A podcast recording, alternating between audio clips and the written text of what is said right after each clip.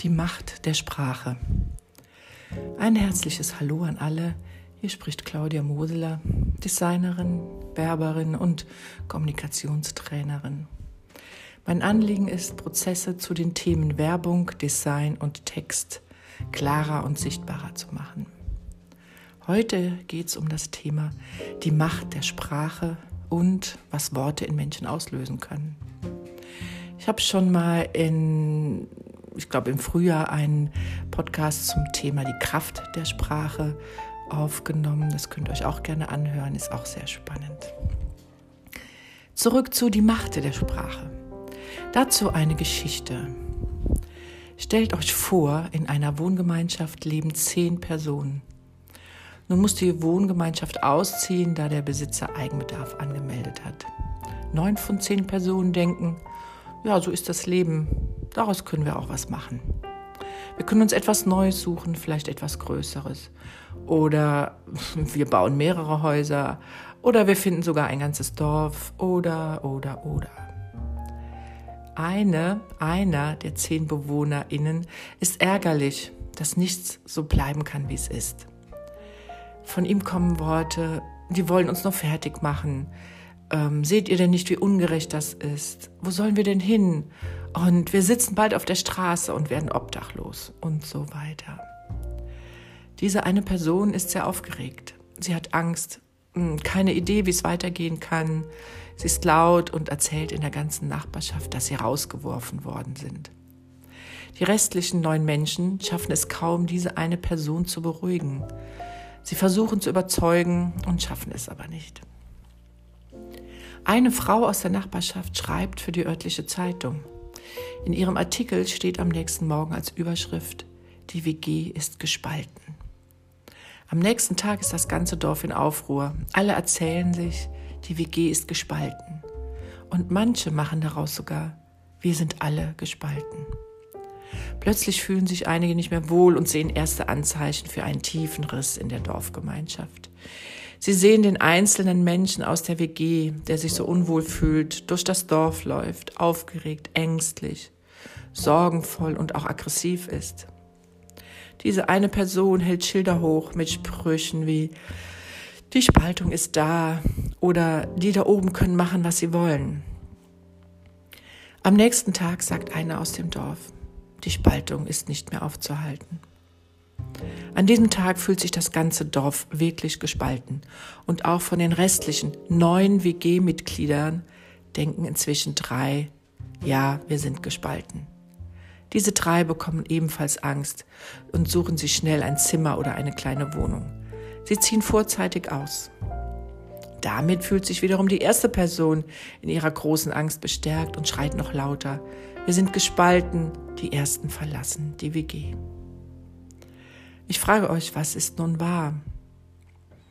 Es ist ein ganz einfacher Mechanismus, der einsetzt, wenn Menschen Angst haben. Ein falsches Wort, in diesem Fall ist es das Wort Spaltung, kann weitere Ängste schüren oder Menschen in ihrem Denken einfach bestärken.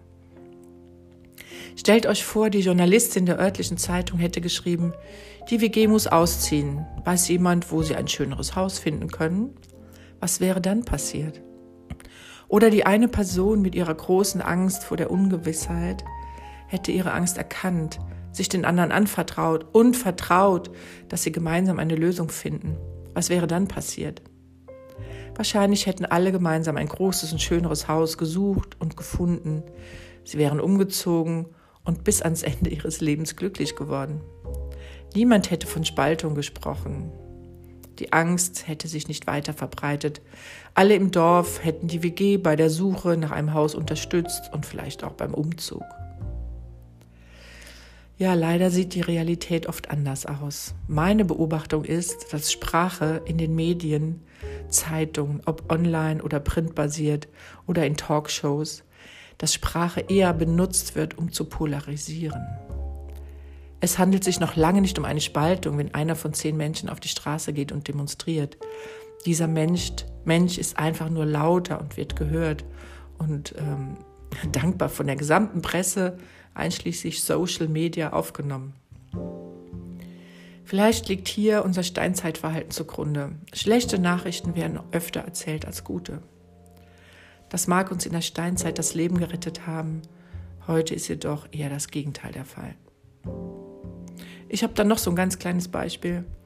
Vielleicht ist euch das auch aufgefallen. In der Pandemie wurde zu einem bestimmten Zeitpunkt gesagt, wir haben fast 100.000 Tote, statt wir haben 85.122 Tote. Was ist die Absicht dahinter? Der Ton mancher Journalisten ist rau und unkonkret geworden. Effekte werden wichtiger als Klarheit und Aufrichtigkeit. Und ich habe mal geguckt, was finden wir denn unter Wikipedia, wenn wir Spaltung eingeben? 14 verschiedene Möglichkeiten, das Wort zu nutzen. Und eine davon ist mir besonders ins Auge gesprungen. Die Strategie des Gegeneinander-Ausspielens divide et impera. Lateinisch für teile und herrsche. Das ist eine Redewendung, ähm, die empfiehlt, eine zu besiegende oder zu beherrschende Gruppe in Untergruppen miteinander widerstrebenden Interessen aufzuspalten. Dadurch soll erreicht werden, dass die Teilgruppen sich gegeneinander wenden, statt sich als Gruppe vereint gegen den gemeinsamen Feind zu stellen. Und jetzt Überlegt euch einfach mal, wer was davon hat.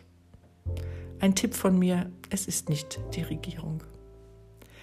Also Leute, es ist wichtig, dass ihr die Worte auseinandernehmt, die ihr lest und hört, auch in den öffentlich-rechtlichen Nachrichten.